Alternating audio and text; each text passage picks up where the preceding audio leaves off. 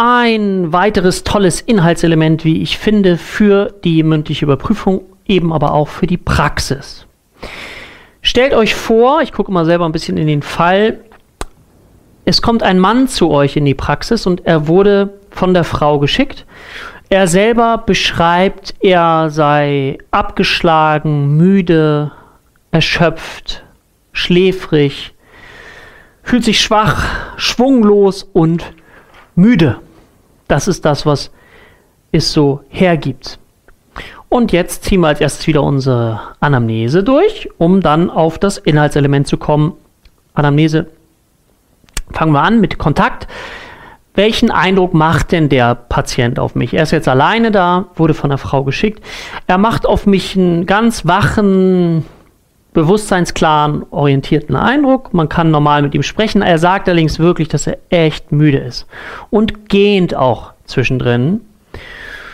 Woraufhin wir in Anamnese weiterfragen, unter welchen aktuellen Beschwerden leidet denn der Patient oder leiden Sie?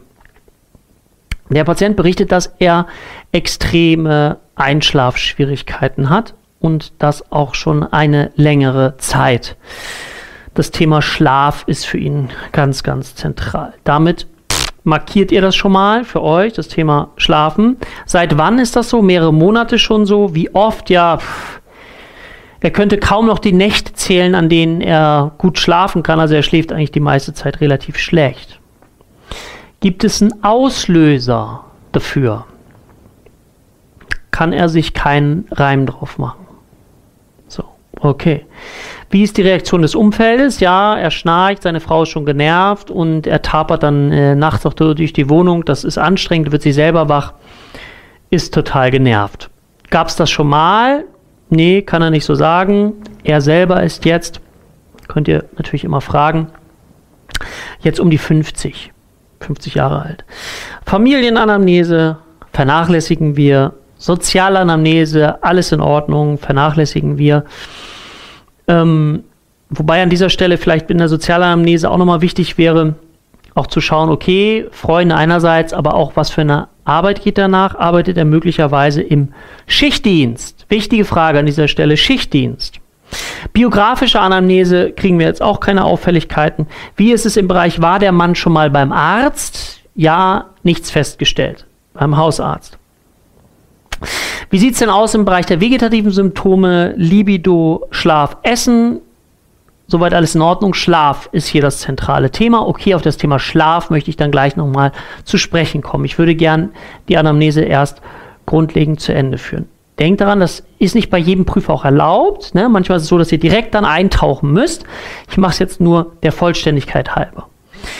Medikamente, Alkohol, Drogen. So, machen wir es einfach in diesem Fall. Nein, er nimmt keinerlei Substanzen zu sich. Impulskontrolle, auch alles in Ordnung. Suizidal? Nein. Bewusstsein ist klar, Orientierung ist klar. Wichtig nochmal allgemein zu sagen, muss ich vielleicht öfter wiederholen, dass manche Prüfer ein bisschen allergisch darauf reagieren, wenn ihr so direkt fragt, ist das Bewusstsein in Ordnung? Ja, wie wollen Sie das denn fragen? Ja, das fragt man nicht, sondern das kriegt man im Kontakt mit. Das heißt, ihr müsst es manchmal möglicherweise etwas umformulieren. Sowas wie, wirkt der Patient bewusstseinsklar auf mich? Also wirkt er so und so. Orientiert ist er auch. Aufmerksamkeit, Konzentration, Gedächtnis. Puh, er hat Schwierigkeiten, sich zu konzentrieren, gerade dann, wenn er müde ist. Ängste, Zwänge, Phobien kann er nichts weiter beziffern. Formales Denken ist intakt. Inhaltliches Denken, keine Auffälligkeiten. Wahrnehmungsstörung gibt es auch nicht. Ich-Störung gibt es auch nicht.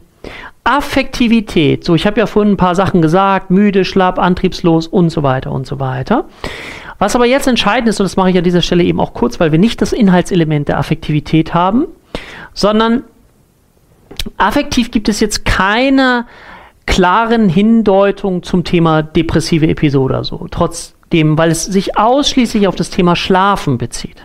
Ja? Antrieb, Psychomotorik, morgens kommt er schwer aus dem Bett, weil er eben so wenig geschlafen hat, weil er das Gefühl hat, er hat so unglaublich wenig Schlaf bekommen. Intelligenz auch alles intakt. So. Also haben wir hier, und darum soll es jetzt gehen, in diesem Inhaltselement, das Inhaltselement Schlaf. Schlafstörung. Ich darf ja selber mal viele Vorträge halten, auch für Krankenkassen, die mich dann in Firmen schicken und ich durfte vor einiger Zeit so eine Studie vorstellen, die die Barmer unter anderem durchgeführt hat und zwar zum Thema Lebenszufriedenheit von Beschäftigten. Und ein Thema, was da rausgekommen ist, Studie aus dem Jahr 2017, meine ich, 2017, 80 Prozent der abhängig Beschäftigten in Deutschland leiden unter Schlafstörungen. Ist das nicht der Wahnsinn? 80 Prozent leiden unter Schlafstörungen. Finde ich eine enorme, enorme Sache. Jetzt müssen wir aber für uns klären, wir sind jetzt bei dem Inhaltselement Schlafstörung und für uns ist jetzt entscheidend, dass ihr sagt, okay, ich würde gerne das Thema Schlaf jetzt nochmal in den Vordergrund rücken, weil ich sonst keine weiteren Auffälligkeiten habe. Und insgesamt denke ich beim Schlafen an sowas wie Insomnie, also Einschlafstörung, Hypersomnie. Was ist eine Hypersomnie? Zu viel Schlafen, Störung des Schlaf-Wach-Rhythmuses. Was haben wir noch? Wir haben noch das Thema Schlafwandeln. Wir haben das Thema Pava Nocturnus, der Nachtschreck. Und ähm, wir haben welches Thema noch? Welches fällt euch noch ein? Albträume. Albträume. Ganz wichtiges Thema auch, weil jetzt mal gleich differentialdiagnostisch wieder überlegt, Albträume. Habt ihr noch eine Idee, wo wir äh, differentialdiagnostisch denken müssen, wenn wir an das Thema Albträume denken? Oder an das Thema Widerhallerinnerungen, Flashbacks. Puh, also da denken wir an das Thema posttraumatische Belastungsstörung, also Traumata, die natürlich da mit einhergehen können. Okay, also das sind die sechs Schlafstörungen, die wir jetzt hier kennen nach dem ICD-10. Das heißt, da würde ich gerne so ein bisschen reingehen. Ich habe in diesem Fall jetzt schon gehört, dass er Einschlafstörungen hat. Das spricht dafür, aber wir müssen noch gerne abklären, ob in dem anderen Bereich noch etwas ist. Und dafür brauchen wir Fragen. Unter anderem möchte ich darauf hinweisen, wir haben das ICD-10, aber wir haben auch mh, hm, das ICSD. ICSD, das ist eine internationale Klassifikation von Schlafstörungen. Viele wissen das gar nicht. Aber es gibt wirklich noch das ICSD, das Buch Internationale Klassifikation von Schlafstörungen. Wenn ihr euch für das Thema Schlaf besonders interessiert, dann lohnt sich das nochmal.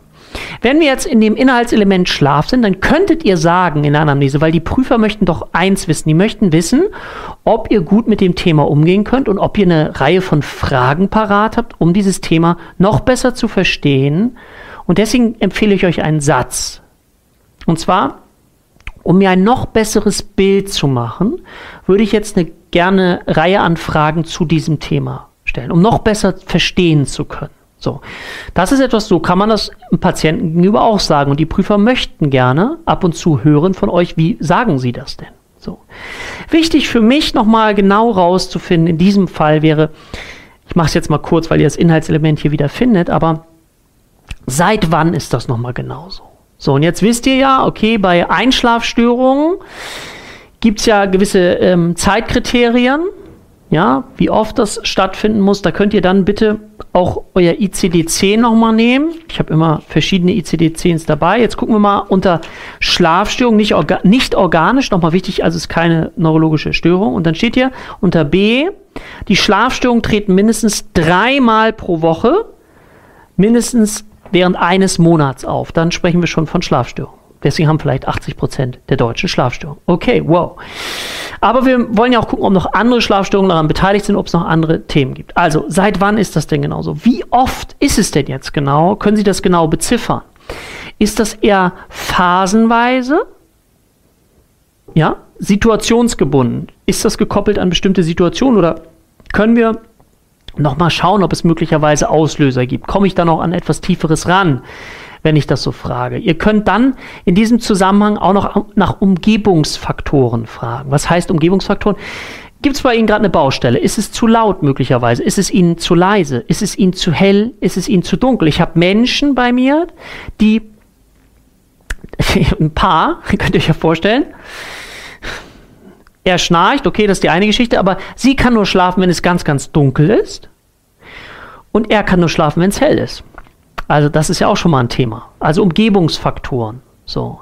Dann das Thema, was ich vorhin nochmal gesagt habe, gibt es irgendwelche beruflichen Situationen, die dafür sprechen könnten, dass sie nicht so gut schlafen können, die nicht in so ein, in einer guten Routine sind, wie Nachtschicht, ja? Krankenpfleger, Krankenschwester. Dann die Frage, gibt es außergewöhnliche Ereignisse während des Schlafes. Damit klären wir jetzt nochmal die anderen Schlafstörungen ab. Also sowas wie Schlafwandeln, ist das schon mal aufgefallen? Ist, sind Ihnen vermehrt Albträume aufgefallen? Nachtschreck, dass Sie aufwachen und völlig das Gefühl haben, Sie wissen gar nicht, wo Sie sind, vielleicht möglicherweise schweißgebadet. Atemaussetzer, Schnarchen. Leiden Sie möglicherweise an Restless Legs, das sind diese unruhigen Beine, kennen Sie das? So. Weiterhin könntet ihr auch ähm, die Fremdanamnese dazu nehmen. Fremdanamnese heißt nämlich genau Schnarchen, Atemaussetzer, gibt es lange Atempausen, wenn der Ehepartner oder die Freund, Freundin dabei schläft, ähm, ist das eine ganz wichtige Geschichte. Phasen von Verwirrung oder auch vielleicht habt ihr den Begriff Narkolepsie schon mal gehört. Ja, ich selber habe damit jetzt in der Praxis nicht viel, aber ich kannte jemanden, der während des Unterrichts immer eingeschlafen ist und haben die Lehrer ihm schlechte Noten gegeben, bis dann klar wurde, dass der an einer Schlafkrankheit leidet. Das ist natürlich sehr, sehr gefährlich, weil es Menschen gibt, die von jetzt auf gleich sofort einschlafen können. Ja, deswegen ist das ganz, ganz wichtig. Fremdanamnese auch mit einbeziehen. Es gibt ja neben dem ICSD, also Internationale Klassifikation von Schlafstörungen, auch noch so etwas, vielleicht habt ihr das schon mal gehört, das ist Pittsburgh Schlafqualitätsindex. Braucht ihr euch nicht merken, aber nur, dass ihr es wisst, es gibt einen Fragebogen, Pittsburgh Schlafqualitätsindex, schon mal gehört. Was gibt es für Qualitätsfragen, die wir noch stellen können? Wenn ihr gefragt werdet, ja, wie fragen Sie denn das? Dann könnt ihr sagen, Mensch, zu welcher Uhrzeit gehen Sie denn abends ins Bett? Ich möchte mir das Bild noch kompletter machen. Wie lange brauchen Sie denn zum Einschlafen? Wie oft brauchen Sie länger als 30 Minuten zum Einschlafen? Wann stehen Sie gewöhnlich auf? Um wie viel Uhr stehen Sie gewöhnlich auf? Und wie viele Stunden haben Sie geschlafen? Was denken Sie? Ja, ganz, ganz wichtig. Wie oft sind Sie aufgewacht während dieser Zeit und warum? Sind Sie möglicherweise zur Toilette gegangen? Waren Sie innerlich unruhig? Haben Sie die Atembeschwerden gemerkt? Sind Sie vom eigenen Schnarchen aufgewacht? War es Ihnen zu kalt? War es Ihnen zu warm? So. Dann im Zusammenhang mit Schlaf möchte ich nochmal verstärkt. Sie haben mir vorhin die Frage verneint nach Medikamenten. Aber gibt es sonstige vielleicht Medikamente? Nehmen Sie doch ab und zu ein Schlafmittel ein, um schlaffördernd wirklich die Möglichkeit zu haben, vielleicht zum Schlaf zu finden? Haben Sie schon mal darüber nachgedacht? Haben Sie Schwierigkeiten dabei, während des Autofahrens wach zu bleiben oder erleben Sie es häufiger, dass Sie kurze Sekundenschlafsituationen haben? Auch eine ganz wichtige Frage. Schlafen Sie alleine im Zimmer? Auch eine wichtige Frage. Ja, wenn das Baby äh, mit im Zimmer schläft und sehr, sehr laut ist, dann gibt es nun mal solche Geschichten. Aber es ist wichtig, dass man das hinterfragt. Ja, ist immer ganz, ganz wichtig. Wie kann man dann noch im weiteren Verfahren, wie könnte man mit dem Patienten noch weiter umgehen? Erste Geschichte ist, wir würden ihn definitiv zu einem Arzt nochmal schicken, möglicherweise auch zu einem Neurologen. Ja, Narkolepsie oder das Thema Schlaflabor kann einfach eine ganz, ganz große Rolle spielen, ja, Schlaflabor. Was davor geschaltet sein kann, also vor dem Schlaflabor, aber Arzt auf jeden Fall, neurologisch dann auf jeden Fall zu klären, wäre, dass der Klient möglicherweise mal ein Schlafprotokoll führt, also wo man jeden Tag sehen kann und auch dann die Ereignisse, die am Tag gewesen sind, ein bisschen nachvollziehen kann. Steckt er möglicherweise in einer schwierigen Lebenssituation? Also da sind wir dann möglicherweise auch im Bereich differentialdiagnostisch der Anpassungsstörung. Ja, und ihr seht schon, wie das so alles miteinander sich verbinden kann. Schlaf, Protokoll, Schlaf, Tagebuch. Das sind Möglichkeiten, um diagnostisch dem Ganzen noch weiter auf die Spur zu kommen. Aber ihr seht jetzt anhand der ganzen Fragestellungen, wenn ihr das so ein bisschen drauf habt, und das ist wichtig, dass ihr das habt, dann könnt ihr in jeden Bereich tiefer einsteigen und der Prüfer hat das Gefühl, wow, da hat jemand ja richtig Ahnung, er wüsste sogar, was für ein Fragebogen das wäre, er weiß, dass es das ICSD gibt. Wow, ja, und das möchte ich gerne. Ich möchte gerne, dass der Wow-Effekt da ist, auch für euch selber. Okay, sind wir im Bereich Schlafstörungen, sind wir wieder ganz konzentriert fokussiert. Wir haben jetzt die sechs Schlafstörungen. Ich würde das gerne tiefer abfragen und trotzdem habt ihr dieses Inhaltselement dann mit den jeweiligen Fragen Fremdanamnese und wie könnte es weitergehen therapeutisch bzw. diagnostisch.